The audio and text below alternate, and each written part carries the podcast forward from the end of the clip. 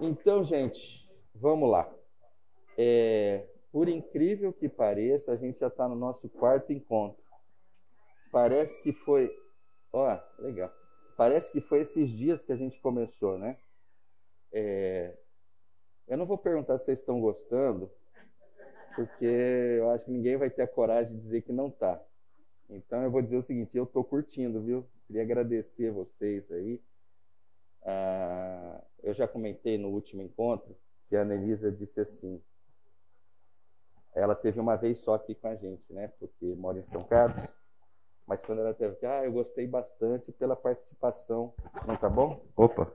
Ah. É...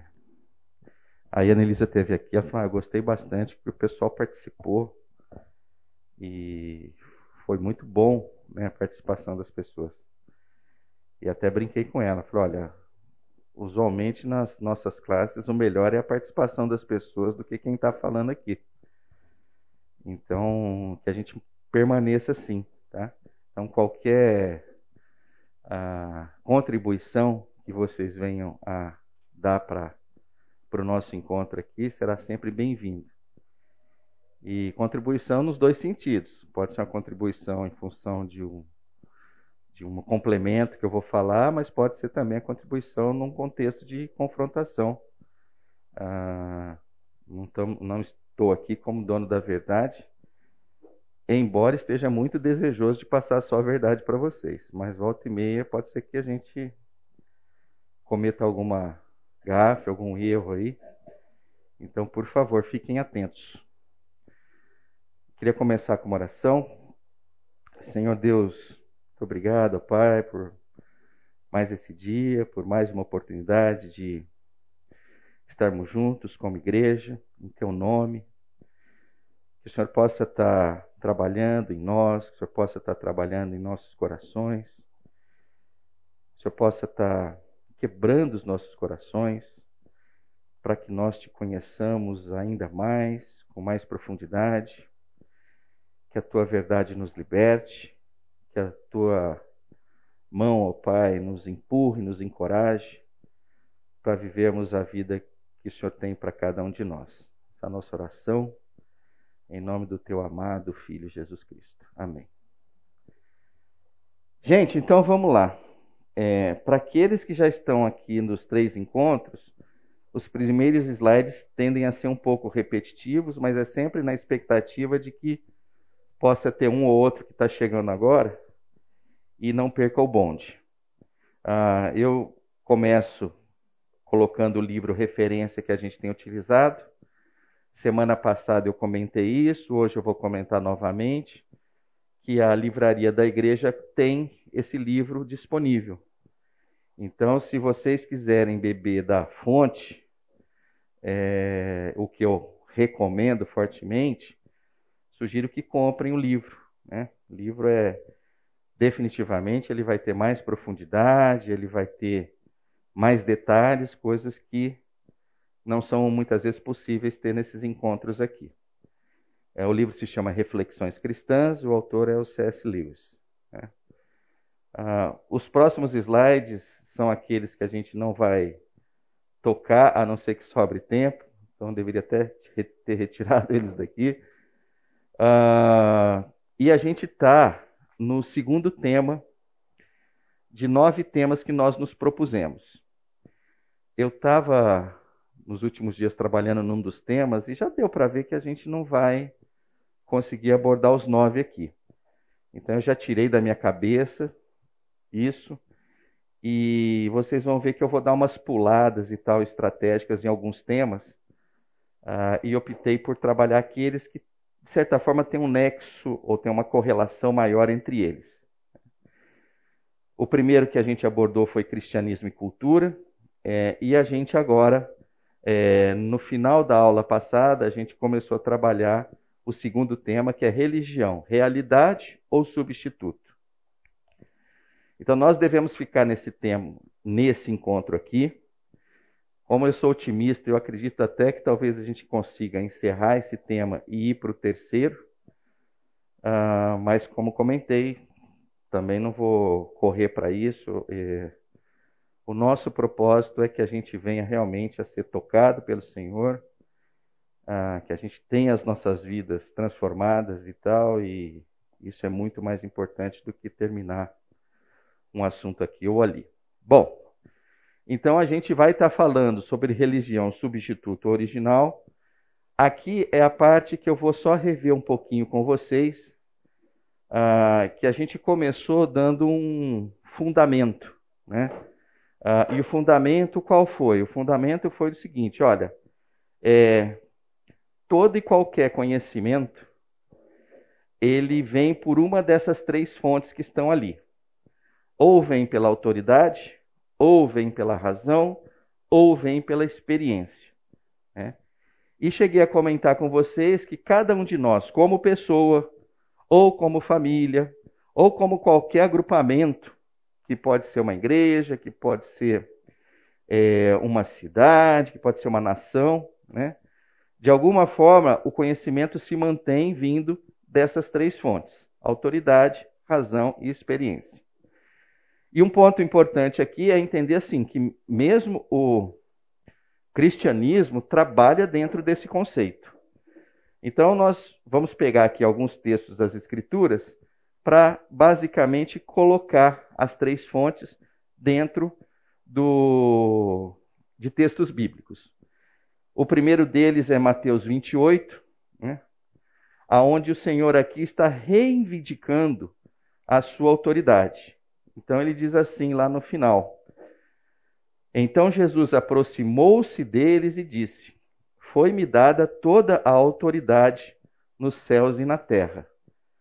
Portanto, vão e façam discípulos de todas as nações, batizando-os em nome do Pai e do Filho e do Espírito Santo, ensinando-os a obedecer a tudo o que eu ordenei a vocês, e eu estarei sempre com vocês até o fim dos tempos. Então, se a gente olhar para o 19 e 20, basicamente ele está é, descrevendo para nós a nossa missão como cristãos. Uh, e no 18, basicamente, o que ele está dizendo é o seguinte: olha, vocês não vão estar sozinhos nisso. Né? Eu tenho autoridade, né? Foi-me dada toda a autoridade nos céus e na terra, para que vocês, inclusive, consigam cumprir com esse chamado da grande comissão. Uh, outros textos das Escrituras, o próprio Senhor uh, é, chama para si a autoridade. Em alguns outros trechos das Escrituras, as próprias pessoas veem que ele tinha autoridade. Para pegar o segundo exemplo, vocês se recordam quando o Senhor estava ensinando no templo, aonde rapidamente o povo conseguiu notar uma diferença entre o ensino de Jesus e o ensino dos fariseus. E o termo que é utilizado ali é o seguinte: ele ensinava com autoridade. Ele dizia, olha, ele era diferente dos fariseus. Ele ensinava com autoridade. Então, autoridade, gente, é uma fonte de conhecimento e a gente tem que entender que isto é diferente de autoritarismo. Né? Autoritarismo, aliás, dentro do autoritarismo, pode até ser que tenha uma autoridade, pode até ser que você aprenda com ela. Né? Mas autoritarismo e autoridade, eles têm uma grande diferença. Autoritarismo geralmente parte de um contexto de que existe um opressor e existe um oprimido.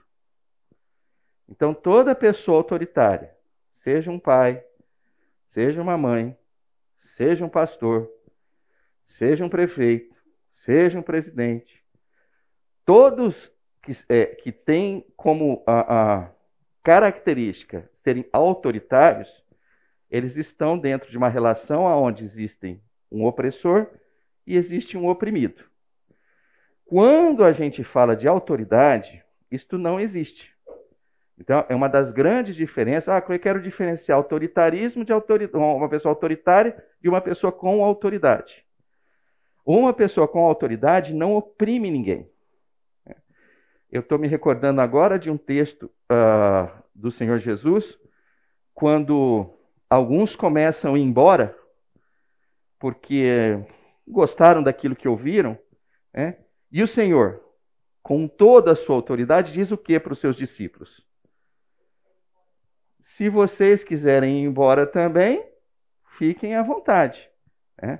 Uma pessoa autoritária não faria isso de forma alguma. Uma pessoa com autoridade, ela faria isso tranquilamente. Né?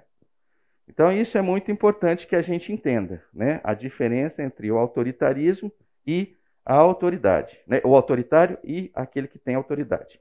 Mas, enfim, isso é só um parênteses que fiz.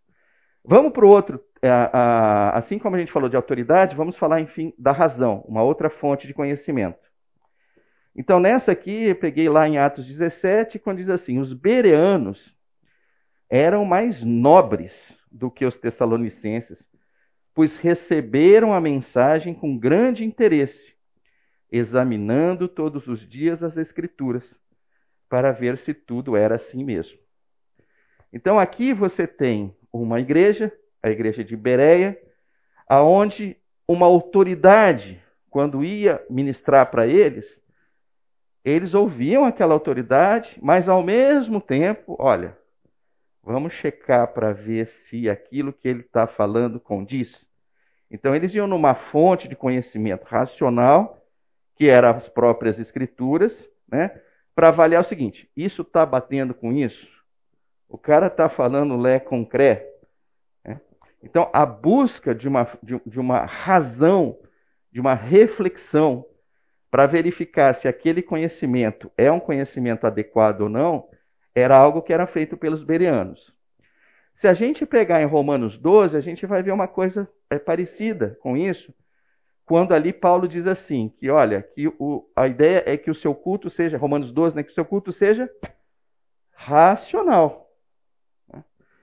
Então, a razão é algo que é extremamente interessante como uma fonte de conhecimento, e que nós devemos utilizá-la. Né? Aqui, talvez só para fazer um parênteses, logo a gente. É, quer dizer, eu, eu pessoalmente não tenho tanto contato, a não ser um contato via mídia, né? mas a gente começa a, a, a enxergar alguns líderes né, uh, espirituais é, que têm muita dificuldade em trabalhar com o contexto do racional, da razão em si. Eles gostam da ideia daquilo que eles falam seja a fonte única da verdade. É. Isso não é interessante. É. Marcelo.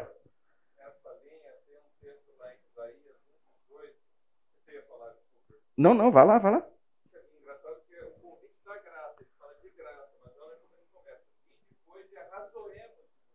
Hum. E aí ele fala, entre os vossos pecados, como escarlata, começa assim, vamos uhum. Uhum, ótimo, muito obrigado, muito obrigado. Né? Isso é muito relevante, gente. Né? É, o Senhor não nos concedeu essa massa cinzenta aqui à toa. Né? Ah, e, na verdade, é legal isso, porque assim, é um estímulo, né? Olha, vamos pensar junto. Né? E o terceiro é aquele que a gente comentou ah, da passagem lá de João Batista, quando João Batista está preso e pede para que alguns mensageiros vão até Jesus, basicamente para certificar se ele era ou não era o Cristo. Né? Então a gente chegou a abordar essa beleza do aspecto do Senhor tratar com alguém que a princípio ele tinha exaltado, dizendo: Olha, nascido de mulher, não tem ninguém como ele. Né? E agora, essa pessoa especificamente é aquela que será que ele é mesmo o que tinha que vir? É o que, o que haveria de vir? É. Mas a resposta é uma resposta baseada num conhecimento experimental. Vamos dar uma olhada ali. Ó. Então ele respondeu aos mensageiros: Voltem e anunciem a João o que vocês viram e ouviram. Os cegos vêm, os aleijados, os aleijados andam, os leprosos são purificados, os surdos ouvem, os mortos são ressuscitados e as boas novas são pregadas aos pobres. E feliz é aquele que não se escandaliza por minha causa. Então aqui está a terceira fonte de conhecimento. O que ele está dizendo aqui? Ele não está, nesse momento, chamando por uma coisa racional, nesse momento, ele não está chamando sequer para sua, pela, para, é, pela sua autoridade. Aqui, basicamente, ele está chamando pela sua experiência. Olha, vocês estão vendo isso aqui? Vocês estão experimentando isso aqui? Então, olha, então vai lá e diga para ele que essa é a experiência que está acontecendo. Né? Na expectativa que, baseado na experiência, ele voltasse a, a ter a sua fé é, fortalecida. Então, isso é, fecha esse panorama. Eu gostaria muito né, que em algum momento cada um de nós fizéssemos esse exercício para saber ó, que tipo de que tipo de ser eu sou, né? Eu tenho um equilíbrio entre uh, esses uh, para adquirir conhecimento entre autoridade, razão e experiência. Eu puxo mais para um lado, eu puxo mais para o outro. Eu eventualmente esmago um lado em detrimento do outro. A gente precisa ter um equilíbrio para entender o seguinte: essas três fontes são relevantes. Essas três fontes precisam estar presentes na nossa vida. Né? É, e, e, assim, lógico que não vai ser um balanceamento de um terço, um terço, um terço. Né? É, a gente sabe que existem pessoas que eu, eu vou pegar um exemplo que eu acho que vou falar para poucos aqui, mas acho que é um exemplo muito significativo e mesmo para quem não conheceu é, vai entender. A gente teve no passado aqui um pastor que eu acho, inclusive, que a gente errou na chamada dele, sendo muito pretensioso aqui. E eu digo por, pelo seguinte, porque a fonte de conhecimento dele era muito experimental. E eu estou falando do Cleuton. Então, quem conheceu Cleuton vai se lembrar disso. Né? Ele, de certa forma, destoava da gente, porque a gente tem, e, e eu acho que não é motivo de orgulho nenhum, mas assim, a gente puxa para um racional uh, com uma frequência muito elevada. Né? Uh, e ele puxava o experimental de uma forma muito elevada. Né? Então, eu digo assim, quando assim, a gente errou, é, entendo o que eu quero dizer assim. Ele era diferente ali. Né? E, e, eu, assim, aí eu falo por mim, não falo por ninguém, mas assim, ele me incomodava. Né? Eu falei assim, nossa, esse aqui é aquele. Sabe quando você está escolhendo feijão ali? Eu falei assim, aquele feijão é muito diferente dos outros. Mas não é que é o feijão carunchado, ele só é diferente, a coloração dele é diferente. E logo você quer, assim, não, esse aqui não põe na panela, não, joga para fora. A gente tem que tomar muito cuidado com isso. Aí só estou voltando nisso uh, também porque a gente colocou isso, acho que foi no segundo encontro, no terceiro encontro. Eu sei que pelo menos uma pessoa atendeu a minha sugestão, que foi o, o, o Marcelo, quando eu falei assim: olha, eu acho que vocês deveriam ouvir a Vanilda Bordieri. Né? para vocês entenderem o que é pessoas é, diferentes de nós, né? Mas que também estão na mesma luta que a gente, que é levar o evangelho a outras pessoas. Né? Então, Marcelo ouviu ali, e de certa forma, você notou o que é uma coisa diferente ali, né? A família toda viu, né? Eu não sei se alguém ainda ouve a Vanilda Bordieri. Ontem eu mesmo ouvi uma outra música dela, eu tenho ela no meu subscribe lá. Então, quando ela lança alguma coisa nova, eu vou lá, eu estou curioso. Eu confesso que eu estou gostando cada vez mais e acho muito estranho isso, que eu não deveria gostar assim. Mas, enfim. Né? Bom, uh, então agora, gente, é, com esses fundamentos aqui, vamos finalmente falar sobre substituto e original. Aí a gente começa com esse texto do C.S. Lewis, quando ele diz assim: é, é um finalzinho, aí eu vou contar a história, coisa que eu já fiz um pouco mais rapidamente, agora eu vou falar com um pouco mais de detalhe. Que diz assim: ó, esse exemplo é ainda melhor do que o anterior, pois um disco de gramofone, para os mais novos, vitrola, e para os mais novos ainda seria um CD player, para os muitos, muito mais novos não, não tem como falar, porque não tem nem mais dispositivo. Mas, pois um disco de gramofone é precisamente um substituto e uma orquestra a realidade. Mas devido à minha falta de cultura musical, a realidade parecia ser um substituto, e o substituto a realidade. Então, o que ele está dizendo aqui, é, que é a história que eu, que, eu, que eu comentei, que agora eu vou dar um pouquinho mais de detalhes, que ele está dizendo o seguinte: olha, eu nasci, eu cresci, né, com o meu pai, que tinha um gramofone em casa, tinha seus, seus discos de música clássica, e a gente ouvia esses discos com profusão. Ouvia, ouvia, ouvia. Ele falou, cara, eu gostava demais daquilo. Né? Até que um dia um amigo dele chegou e falou: Olha, tem um convite aqui, você não quer ir numa, ver uma orquestra, ouvir um concerto de uma orquestra ao vivo? Ele entrou em parafuso e falou: Caramba, eu nunca imaginei que aquele vinilzão ali preto e tal poderia se transformar naquela oportunidade de eu ver a coisa real. E lógico, topou, foram, né? E aí quando a, orquestra começou a tocar, lá pelas tantas e tal, na cabeça dele, ele falou: olha, não tinha como. Vinha a mim o seguinte: eu não estou gostando muito. Eu, eu não estou ouvindo ali o chiado, né? eu não estou ouvindo aquelas, aqueles sons muito misturados. Né? Agora aqui tudo é muito claro, tudo é muito limpo, eu ouço todo. Aí ele comentou, ele falou, em função da minha cultura musical, olha, eu preferi o gramofone do que o concerto ao vivo. Né? Então, isso é só um exemplo para dizer o seguinte: a realidade é sempre foi.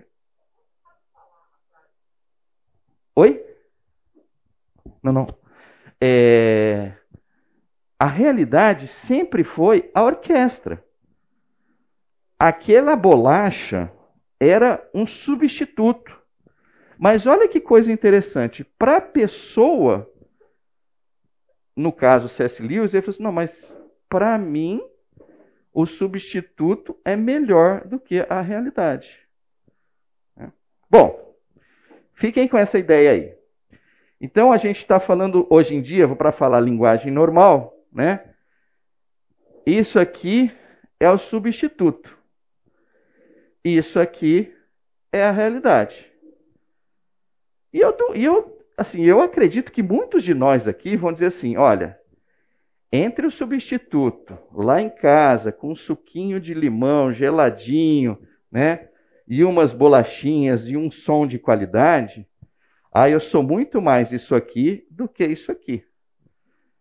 Aqui eu vou pagar água 20 reais, aqui tem que estacionar, vai aparecer o flanelinha, vai não sei o quê. Olha, o negócio é o seguinte: melhor esse do que esse.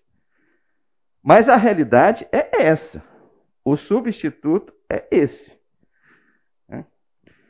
Agora vamos para uma outra história que a gente vai tirar algumas outras a, a, a considerações desse lance de substituto e realidade. Aí nós vamos começar por aqui, ó. Isso aqui eu já vou adiantar para vocês. Isso aqui é uma manteiga. Tá?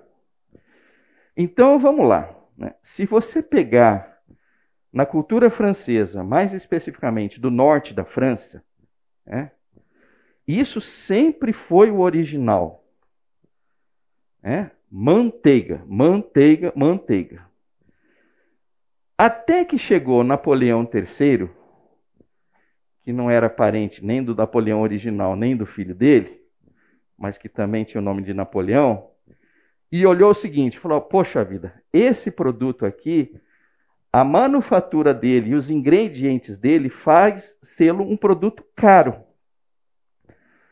Aí ele falou: nós precisamos encontrar um substituto, porque eu quero que todo francês tenha uma experiência parecida com manteiga.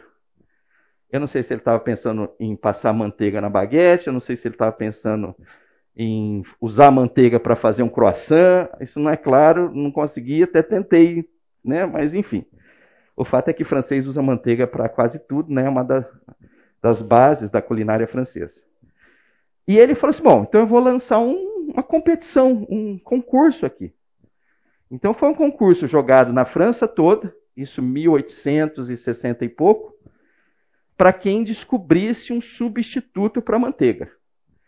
E o substituto tinha que ter duas características. A primeira delas, ele teria que ter um custo, né, e em, em função disso, um preço inferior à manteiga.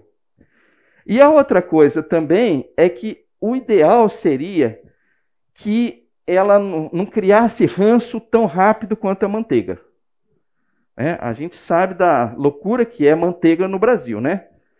A gente nunca sabe se põe ela para fora ou para dentro da geladeira, né? Aí um dia você vai passar, pão tá duro pra caramba, você fala, ah, não dá. Aí você põe fora da geladeira. Aí no outro dia você vai comer, tá aquele óleo, você fala, oh meu Deus. Então assim, ele queria mais ou menos resolver um pouco essa questão, né? Olha, não era para criar ranço tão rápido quanto criava a manteiga. E aí um químico né, ganhou e criou a coisa que nós chamamos hoje de margarina. Né?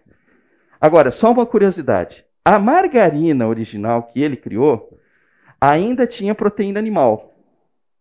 Então não era exatamente a margarina que a gente consome hoje, que é basicamente proteína vegetal. Né?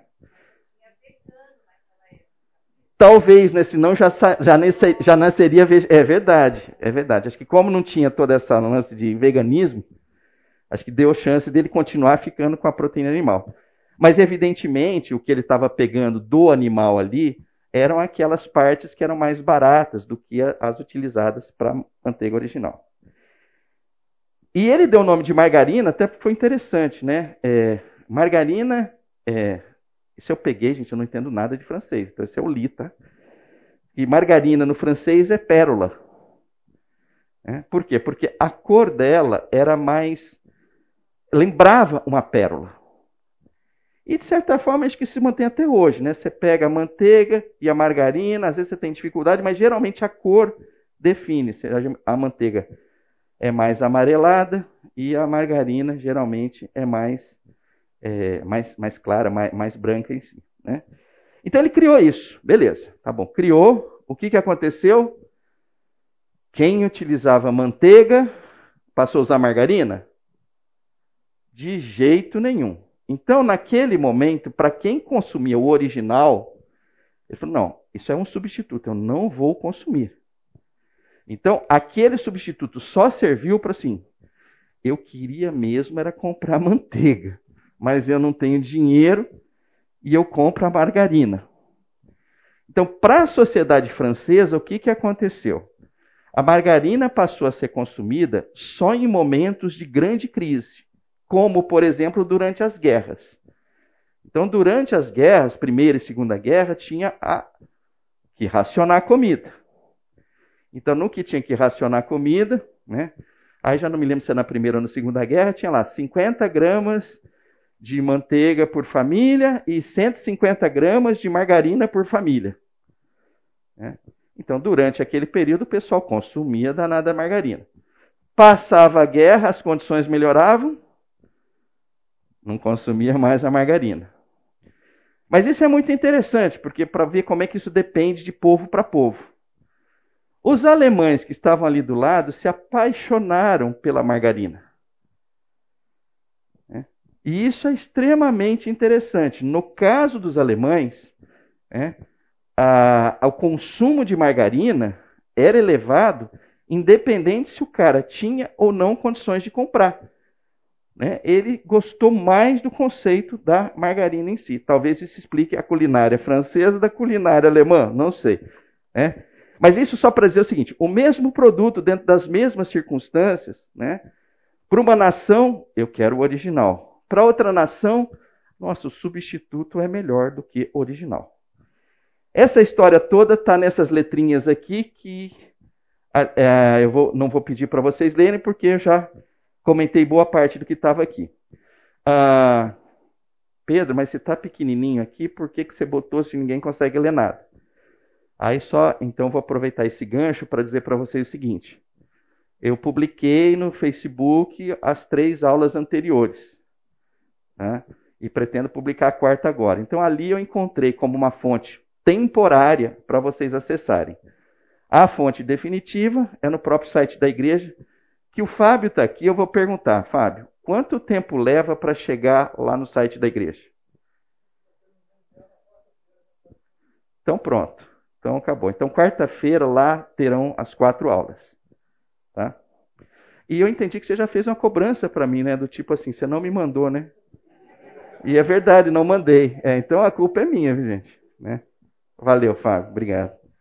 Olha, só recorram ao pastor em último caso, tá? Vocês não querem levar a chambada aí? Olha. Não, brincadeira. Ah, então tá bom. O que não é assunto dessa classe, então nós vamos para frente. Que se fosse, nós íamos parar aqui, né? Bom, gente, então tudo isso, é, é, é esses exemplos em si, só, eram só para mostrar para vocês esse aspecto de substituto original. E se vocês olharem, ao longo das nossas vidas está cheio disso. Substituto original, substituto original. Mas o que nos interessa aqui é de falar sobre substituto e original para aquilo que nos interessa, que é o nosso relacionamento com o Senhor Jesus Cristo, né? a nossa profissão de fé como cristãos. Então, neste ambiente aqui, agora nós vamos procurar tentar botar substituto e original. Então vamos começar por aqui. Ó. Ah, eu, eu para as letras ficarem grandes, eu, eu botei em, em dois aqui, tá? Então esse aqui é continuação desse aqui. Então diz assim, né? Essa é a conversa do, do, do Senhor Jesus com a mulher samaritana. Disse a mulher: Senhor, vejo que é profeta. Nossos antepassados adoraram neste monte. Mas vocês, judeus, dizem que Jerusalém é o lugar onde se deve adorar. Jesus declarou: Creia em mim, mulher. Está próxima a hora em que vocês não adorarão o Pai, nem neste monte, nem em Jerusalém. Opa, volta aqui. Vocês, samaritanos, adoram o que não conhecem. Nós adoramos o que conhecemos, pois a salvação vem dos judeus. No entanto, está chegando a hora, e de fato já chegou, em que os verdadeiros adoradores adorarão o Pai em espírito e em verdade. São estes os adoradores que o Pai procura. Deus é espírito e é necessário que os seus adoradores o adorem em espírito e em verdade. Então, essa conversa maravilhosa aqui, eu vou procurar extrair só aquilo que nos interessa que é o que, que era substituto e o que, que era o original. Então, o substituto, e aí eu estou falando basicamente nesse momento de local. Né? Então, existia, em função da limitação daquele povo, em função de que o Senhor ainda não tinha é, sido encarnado, né? Que o substituto era, você podia adorar, se você fosse uh, um samaritano, no Monte Gerizim. Por isso que ele fala no monte. Né? Se você fosse um judeu, você adoraria em Jerusalém. Então, o processo de adoração, o substituto daquilo que era para ser o original, era que tinha um local definido. Mas o original que o Senhor traz ele transcende local. Então você vê que a resposta do Senhor Jesus não está no sentido, não, é Jerusalém. Olha, na verdade não é nem o Monte Gerizim, nem é Jerusalém, agora é Nova York. É. A ideia é que o substituto era um local e o original não tinha mais local. Ele transcendia o local. E nesse sentido, né, quando transcende o local, ele também traz um outro original. Olha, é importante que vocês o adorem em espírito e em verdade. De alguma forma, o espírito em verdade é algo completamente interno. Né? Enquanto quando você definia um local, você de certa forma também definia uma estética. Então, o substituto era uma estética também. Além do local, é como é que eu vou, quando que eu vou, é, com que roupa que eu vou. É, então, tudo isso fazia parte de um processo de adoração. É. A hora que isso internaliza em espírito, em verdade, né, o como eu vou, com que roupa eu vou, que dia que eu vou, que hora que eu vou, né, isso também transcende. Né. Ou seja, nós podemos adorar ao Senhor segunda, terça, quarta, quinta, sexta, sábado. De manhã à tarde ou à noite. Se eu estiver em Campinas, se eu estiver em São Carlos, se eu estiver em São Paulo ou qualquer outro local. Ah, mas e eu devo estar vestido como? Olha, você pode inclusive não estar vestido. Quer dizer, desde que você esteja sozinho, né? A princípio, né? né? Mas o ponto é, é essa expansão, de alguma forma, né? É o original. E quando eu digo original, assim, é aquilo que o Senhor sempre quis. O Senhor nunca quis um local. Né? Acabou, olha, acontecendo de ter um local. Acabou de ter acontecer um, uma forma. Mas o que o Senhor queria era uma coisa que transcendia tudo isso. Né? E que fosse principalmente interior. Né? Isso é muito interessante porque, de alguma forma, bate com aquilo. São 10 e 7, eu vou parar por aí. Isso é muito interessante porque bate com uma coisa que eu comentei com vocês, eu acho que foi no nosso segundo encontro, quando eu trouxe dois exemplos de mulheres que são conhecidas por todo mundo, que é a princesa Diana e que é a Madre Teresa de Calcutá. Vocês se lembram desse exemplo? Né? Então, duas pessoas que tiveram trabalhos sociais muito representativos, né? que basicamente nós conhecemos eh, essas pessoas via mídia, seja televisiva, seja jornal, enfim, elas aparecem em tudo quanto é lugar com muita frequência. Né? E a ideia que eu trouxe ali, qual foi? Falou, olha, é o seguinte, quem é que pode ser a princesa Diana? Olha, basicamente, talvez duas ou três mulheres que tenham nascido lá, que fizessem parte da corte, que casasse, né, que casasse com o interesse da, rainha, até porque do próprio príncipe parece que ele nunca foi muito interessado nela, né? Mas enfim, ali era um caminho extremamente exclusivo e restrito. Em compensação do outro é quem é que pode ser uma Madre Teresa de Calcutá? Qualquer um. Porque ali está muito mais uma não ter algo que você tem do que na princesa Diane, que é ter algo que você não tem. Então, o caminho da graça se manifesta aqui também entre o substituto e o original. Se a gente tivesse ainda no substituto, olha, quando, quando que é a próxima excursão para Israel? Porque nós precisamos lá adorar em Jerusalém. Mas nós não estamos mais no substituto. Nós voltamos ao original. Todos nós, a qualquer momento, podemos nos voltar ao Senhor com o um coração sincero e adorá-lo. Então, isso é aquilo que sempre esteve na cabeça do Senhor e que na era da graça superabunda. Né? Então, esse é um primeiro, depois a gente vai para mais dois exemplos dentre substituto original. O, no intervalo, ah, Hebreus 10 veio à tona em função desse texto e, e, e disso que a gente considerou, e casa perfeitamente. Então, ah, eu vou pedir. Estou ruim de vista, não. Não está aqui ainda, acho que ele foi ao banheiro.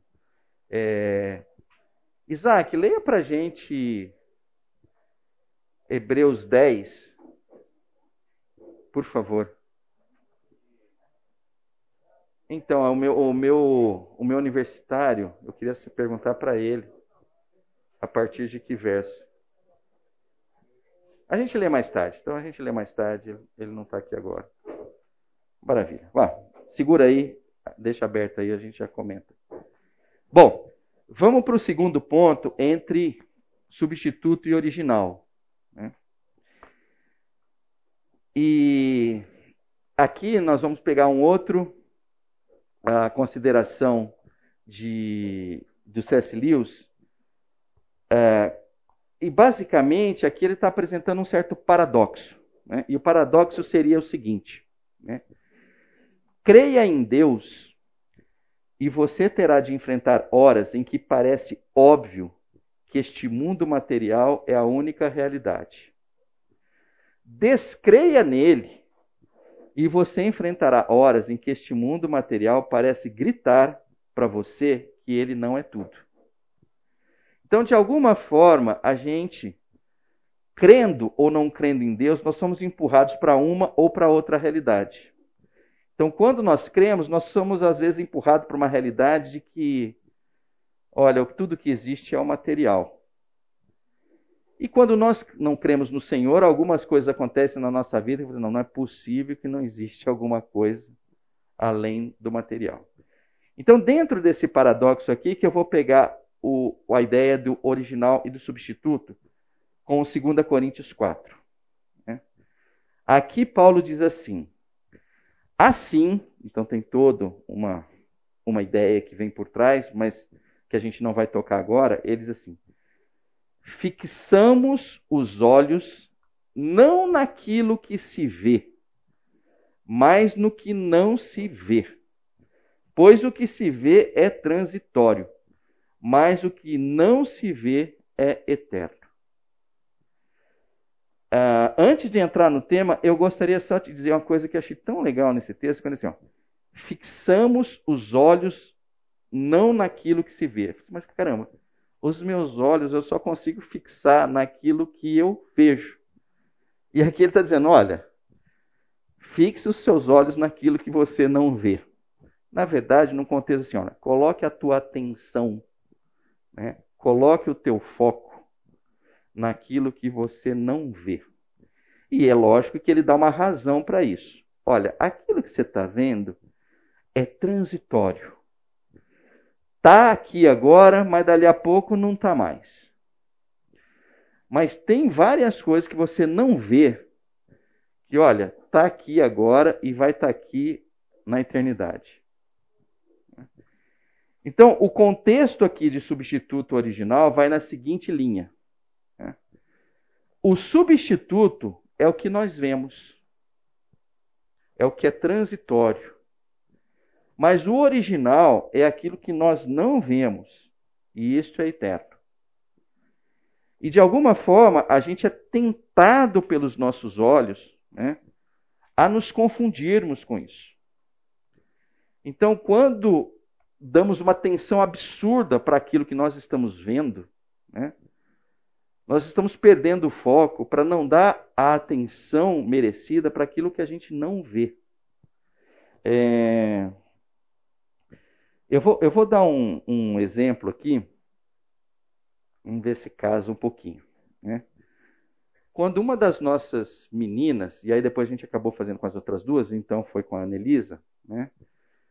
a gente estava conversando e tal, e eu sei que o assunto correu para o seguinte, né? Anelisa, é, é foi uma época mais ou menos que acho que a Anelisa estava querendo levar outras pessoas a conhecer o Senhor, a compartilhar da fé e tal, né? E me lembro de ter comentado o seguinte, falando, Elisa, amanhã, hora que você chegar na escola, procura olhar para o semblante, procura olhar para a carinha das tuas amigas, né? E identificar aquelas que não tão legal, né? Era quase que um chamado para dizer assim, olha, procure ver aquilo que aparentemente não está à vista. E vá conversar com estas pessoas. Né? Ah, talvez o exemplo não tenha é, é, é, tão bem assim, mas o ponto é, é nós somos, sobretudo, seres espirituais. Nós vivemos neste mundo, mas nós, como o Senhor diz, não somos deste mundo. Uh, de certa forma, todos nós que conhecemos ao Senhor, nós fomos galgados a uma condição de alienígenas. Nós não pertencemos aqui. Nós pertencemos a algo eterno, que ainda nós não vemos, né? mas que é tão real do que aquilo que nós vemos. Isso é extremamente importante. A gente vai sair daqui e tem uma chance da gente passar uma semana toda só preocupado e só atento com aquilo que a gente está vendo. Não é para que vivamos assim. Então, voltando ao texto de Paulo, ele está chamando, ele está clamando para o quê? Fixe os teus olhos naquilo, não naquilo que se vê, mas no que não se vê. Pois o que se vê é transitório, mas o que não se vê é eterno. Então, por hora fica isso para vocês como mais um contexto. Aquilo que é original a gente não está vendo. O substituto é aquilo que a gente está vendo. Diga, Henrique. Dê um exemplo melhor do que o meu, porque o meu não ficou bom. Não, não, é só, agora, né? Em substituto original. Né? O substituto no Velho Testamento era o cordeiro, o animal que ia ser morto. Quando você convive com um judeu hoje, hoje, o que você percebe? Eles creem na Torá. E a Torá manda sacrificar o animal. Mas eles não sacrificam mais hoje. Por que, que eles não sacrificam mais hoje? Porque não tem tempo. Estão esperando a terceira reconstrução do templo para voltar a sacrificar. Então eles não entenderam a lição de Jesus em João capítulo 4 para a Samaritana. Eles estão com os olhos focados naquilo que é material, que é o templo. Então, mesmo crendo na Torá, eles não sacrificam mais. Porque eles não conseguem enxergar que existe algo além daquilo que é físico. No caso deles é o templo. Ótimo, ótimo. E, e, é interessante isso, né? Porque assim, eles estão esperando voltar a ver o que eles tinham visto. Ótimo, legal. Alguma contribuição a mais? Legal isso aí. Eu espero uma contribuição de um fotógrafo agora, Charbel, porque se você, cara, você só fotografa o que você vê. Mas às vezes, vamos lá, mas às vezes tem fotos que aparece o que não se vê. Vai lá, eu acho que você tem que falar isso. Na verdade, posso. Te... Eu vou fazer o seguinte: eu vou, eu vou pegar você. É, eu não sei se você faz isso ainda, né? Mas uma das vezes que a gente conversou, você tinha ido a Franca. Você lembra disso? Então você lembra da história? Se essa história vai aparecer ou não, ela tem que aparecer. Se você tem outra coisa para falar, você também fala, você tem chance de falar as duas coisas. Mas fale o de Franca, que eu acho muito legal para dar um enriquecida. Em Franca, eu fui fotografar o ateliê de um artista plástico um mês depois que ele morreu. E a missão era trazer elementos da personalidade dele sem eu ter o conhecido. Né? É, então eu precisei ver os rastros da pessoa no trabalho dele. Então o jeito como ele organizava os materiais, a última tela, a bagunça do ateliê, mas bagunça não é tudo igual, tinha bagunça do jeito dele, né? A maneira de da luz entrar na sala e ele posicionar as escrivaninhas, as telas. Então, os livros que ele tinha, os mais rabiscados, os menos rabiscados.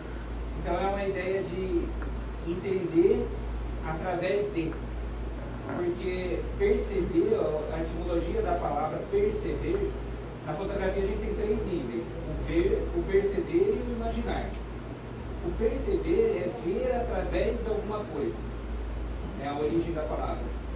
É, e a boa fotografia é isso, é quando a gente.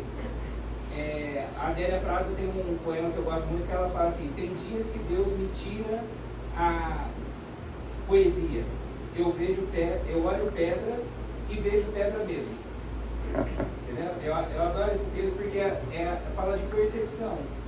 Uma, uma coisa é o que o meu olho vê, outra coisa é o que, que aquilo significa para mim, ou para todo mundo, ou para a humanidade. Né? Então, a boa fotografia é essa é aquela que mostra mais do que o que é visto. Mas o bom texto é esse também, porque fotografia é um texto a ser uh -huh. lido também, né? Uh -huh. Um bom texto, o texto de Jesus aí, é o texto onde o leitor entende mais do que o que foi dito. Né? E esse texto da Samaritana tem muito mais do que o que foi dito. E ele deu espaço para ela fazer essa leitura, né? Se ela fez totalmente o que tanto que ela fez, eu não sei dizer. Mas eu acho que assim, o problema é que a gente está num mundo muito visual, onde a gente está muito ocupado em ver. Mas para perceber, você precisa dar um tempo, você precisa meditar, precisa combinar a imagem. No caso meu, a imagem. No caso da mensagem de Jesus, o texto, né? Amém. Amém. Legal, gente. Fantástico, né? O, o pessoal vai querer ver as fotos, elas estão acessíveis é, então tá bom. Eu, eu, sugiro o seguinte: vocês vão perceber. É, eu, realmente o trabalho ficou sensacional. Né? Ah, bom, legal. Ô, Chabel, muito bom, viu? Obrigado. Vou usar mais, viu? Ah, bom, agora, gente, é o seguinte. É, agora nós vamos para o terceiro, se eu não me engano, é o último acho que tem três ou quatro, mas enfim. É, esse é o terceiro, né? que são dois textos que eu vou ler em sequência do C.S. Lewis. Tá? Ele diz assim: há coisas. Então, eu preciso que vocês prestem bastante atenção aqui, que é um pouquinho longo. Tá? Há coisas, digamos, em aprender a nadar ou a escalar que parecem perigosas e não são. Seu instrutor lhe diz que é seguro. Você tem boas razões, à luz de experiência passada, para confiar nele. Talvez você possa ver por si mesmo, por sua própria razão, que é segundo. Mas a questão crucial é. Então, eu vou só voltar aqui. Ó. Então, aqui. É, é vou, eu, eu acho que está claro, mas eu vou, eu vou, vou me exceder e vou tentar deixar isso mais claro ainda. Então, considere que você vai aprender a nadar ou vai aprender a escalar. A princípio, são duas atividades que você não tem domínio, é para você ter um pouco de receio. Você não quer morrer afogado e você também não quer cair lá de cima. Né? Mas na medida que você tem um instrutor e que você confia nele, e que você começa a praticar, logo você começa a tirar o medo. Porque você vai começando a dominar as técnicas. Aí você nota, não, se eu cair numa piscina, se eu cair no mar, eu consigo aplicar aquelas técnicas e tal. A mesma coisa na escalada. Né? Então é mais ou menos isso que ele está dizendo. Né? Agora vem a parte interessante aqui, que ele diz assim: mas a questão crucial é: você será capaz de continuar acreditando nisso quando realmente vir a borda do penhasco abaixo de você? Ou realmente se sentir sem apoio na água? Então aqui eu vou dar um break aqui. Então olha só. Aprendi a nadar, aprendi a escalar. Mas vão chegar momentos em que eu vou estar ali, vou olhar para baixo.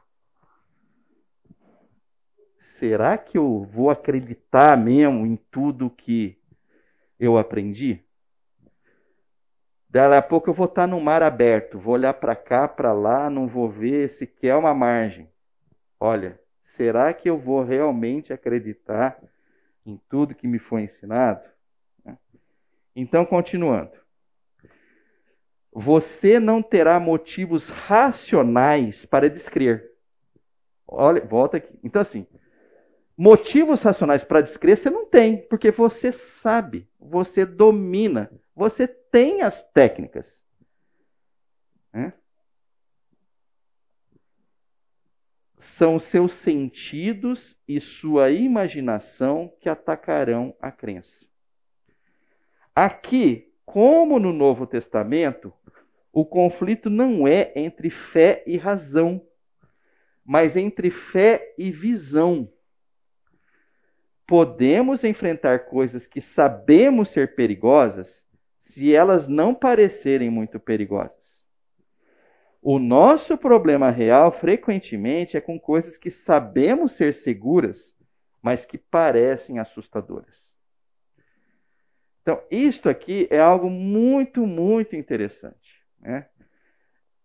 Me faz, é, isso, é, é, é, quando, quando eu olho para esse texto aqui, me faz lembrar minha conversão lá pelos idos de 83, ou seja, faz uma baita de um tempo, quando, imagino que deve ter sido um ou dois anos depois, um senhorzinho sensacional chamado Seu Simões, que nos ensinava lá as escrituras e tal, ele trouxe, eu, eu não sei se era dele, eu imagino que não tenha sido, porque depois eu acabei ouvindo alguma coisa parecida por aí, então ele, ele deve ter pego de alguém, que ele dizia o seguinte: olha, eu vou procurar explicar para vocês o que é fé. Né? Aí ele explicava da seguinte forma: olha, imagina que lá na Foz do Iguaçu chegou alguém ali e lançou um cabo de aço que passava ali por baixo a maior catarata de lá. Lançou, jogou, fixou. Aí ele pegou uma, uh, uma bicicleta e atravessou ele. O pessoal olhou e tal, falou: Cara, esse cara é demais. Esse cara é sensacional. Cara estupendo. Aí ele pegou, voltou. Ah, Enfim, fez duas, três vezes isso e tal. O pessoal já estava aclamando. Né?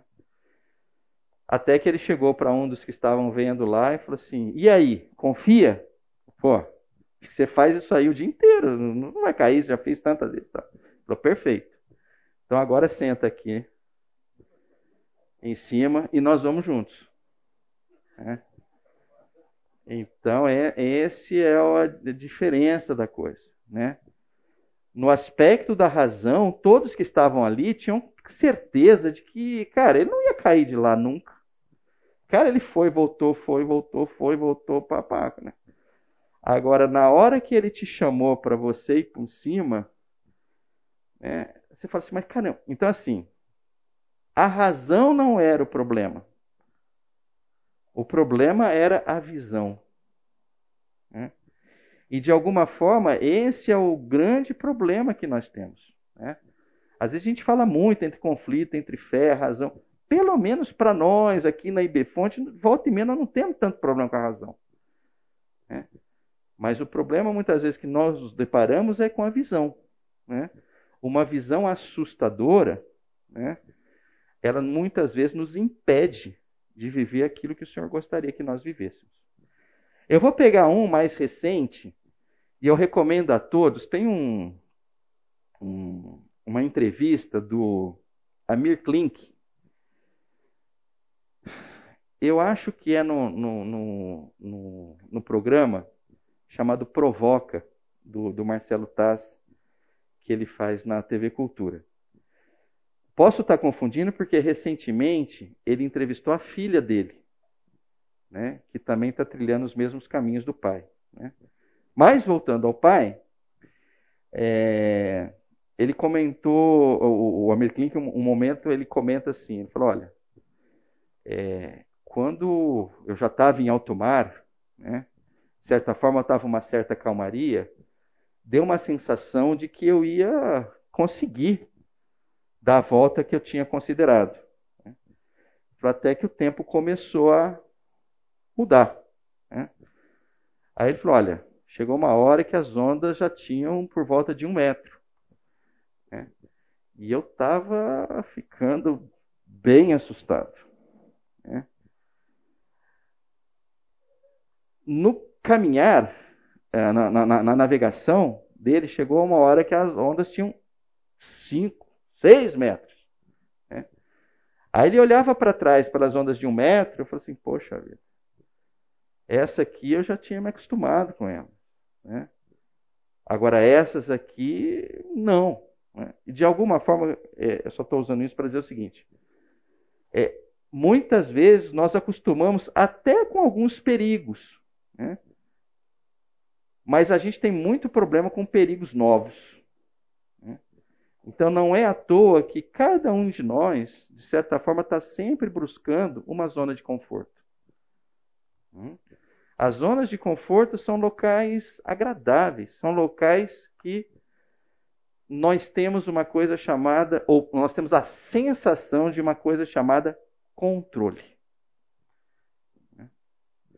E se a gente olhar para as Escrituras, para aquelas pessoas que a gente olha ali como heróis da fé, se tem uma coisa comum a todos eles, era que o Senhor fazia muita questão de tirá-los da zona de conforto e expô-los em situação de nenhum controle.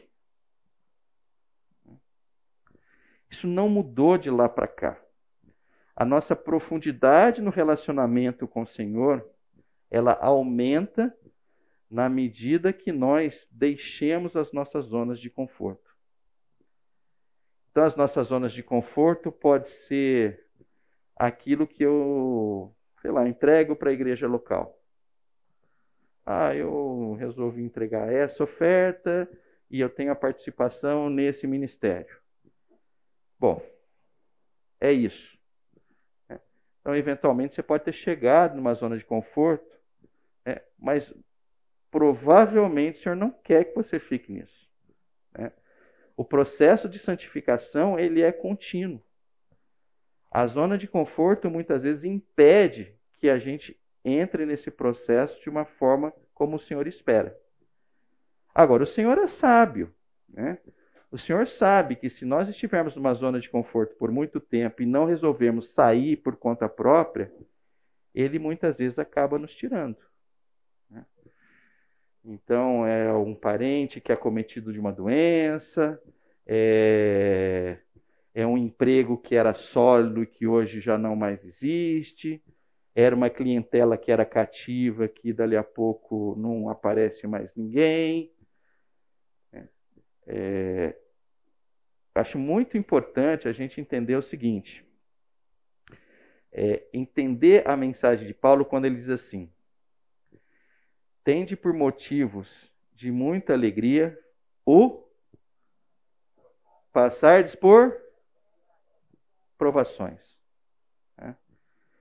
Então, é, eu ouso dizer o seguinte: que a nossa maturidade está muito relacionada a esse sentimento. Tá tudo ficando preto. Aleluia, Senhor. Vou aprender pra caramba. Não? Começou a chorar ou querer determinar, passa logo, saia daqui. Não é algo maduro. Né? Então, curtir a dificuldade, né? se alegrar com a aprovação, né? é uma mostra de maturidade espiritual. Quando tudo está redondo nas nossas vidas, não está bom. Nós precisamos ou no, nós mesmos nos movermos, né? Ah, o que eu acho muito sábio isso da nossa parte, né? é, nós nos expormos a, a, a, a, novas, a novos desafios. Né? Mas caso não o façamos, a tendência é que o Senhor vai fazer isso por nós. Mas enfim, eu vou para frente aqui para terminar essa parte do substituto. Hebreus 11. Sem fé é impossível agradar a Deus, pois quem dele se aproxima precisa crer que ele existe e que recompensa aqueles que o buscam. Pela fé, Noé, quando avisado a respeito de coisas que ainda não se viam, movido por santo temor, construiu uma arca para salvar sua família. Por meio da fé, ele condenou o mundo e tornou-se herdeiro da justiça, que é segundo a fé. É, eu peguei, eu podia ter pego outros né, heróis aqui, não o imediato aqui no, no verso 7 e tal, mas é, esse de Noé me impressiona demais, né? Porque eu, eu, eu fico imaginando, essa arca não foi construída do dia para a noite. Né? Essa arca exigiu um esforço absurdo. Né? E eu fico imaginando pessoas passando ali e tal, e naquela terra seca ali, alguém fazendo uma arca. Né? Imagina do que, que esse cara não foi chamado, né? Louco deve ter sido a coisa mais assim, um, quase que um elogio. Né? Mas a pessoa ficou ali, né, não ficou ali pela fé. Então, de alguma forma, a gente tem, um, tem uns exemplos aí. É, nossa, eu adoraria dar esse exemplo, mas a pessoa que está aqui não está aqui, então não dá nem para pedir para ela. Mas a semana que vem eu vou pedir para ela, se ela deixar, eu comento. Né? Ah, mas a gente tem vários casos aqui é, que me deixam muito, assim, reafirmam a minha satisfação em estar com vocês, pelas opções que muitos fizeram aqui de confiar no Senhor, apesar das consequências que supostamente viriam em função disso. Eu vou trazer esse exemplo porque eu vou convencê-la a deixar compartilhar semana que vem. Me lembra, me lembra disso. O nome da pessoa começa com C. Tá? Então, beleza. Tá jóia. Beleza. Então, gente, o que eu quero dizer aqui é o seguinte, ó. Ah, entre substituto e original, né, o original é a fé. O substituto é a visão. Ah, a gente precisa entender o seguinte. Né? Vamos pegar o caso de Tomé. Né? Tomé é um caso clássico desse substituto e desse original. Né? É alguém que chegou para o Senhor e falou assim: Senhor, eu preciso tocar. Né? Me dá essa oportunidade. Né? E naquela graça abundante do Senhor, o Senhor permite que Tomé toque. Né? Mas depois o Senhor fala uma coisa muito legal. Olha, feliz aquele que não precisa disso. Não precisa ter essa experiência de apalpar. Então nós precisamos é, é, é, entrarmos nesse caminho de fé e esse caminho de fé ele está completamente relacionado a riscos. Né? Então, se você é uma pessoa que fala assim, nossa, mas eu queria medir a minha fé, né? é, eu diria para você o seguinte: nos últimos meses, que coisas arriscadas você fez? Olha, é o seguinte, estou com uma aplicação ali na renda fixa. Não, não, não, não, não. É pouco risco. Né? É, olha, na verdade, sim, botei todas as minhas ações na Petrobras. Opa, aí já pode ser uma coisa interessante. Né? Mas, enfim, é, eu estou usando isso aí porque é uma das coisas recorrentes para quem consegue ter alguma aplicação, consegue ter algum recurso, né? O cara que está cuidando do, do seu patrimônio ali, ele pergunta, né? Ele falou, vamos analisar. A primeira coisa que ele fala, vamos analisar o seu perfil, não é? é? Aí, aí, aí pergunta isso, pergunta aquilo, pergunta aquilo, pergunta aquilo, pergunta aquilo, pergunta aquilo. Né? A expectativa qual é? Olha, você tem um perfil conservador, um perfil moderado, um perfil tolerante a pequenos riscos e um perfil arrojado, é o termo legal, né? Arrojado, né? Eu diria para vocês o seguinte, né? Nós cristãos, nada menos do que arrojado serve para nós. Né? Nós precisamos entender isso. Quando nós optamos por Cristo, nós optamos pelo perfil arrojado.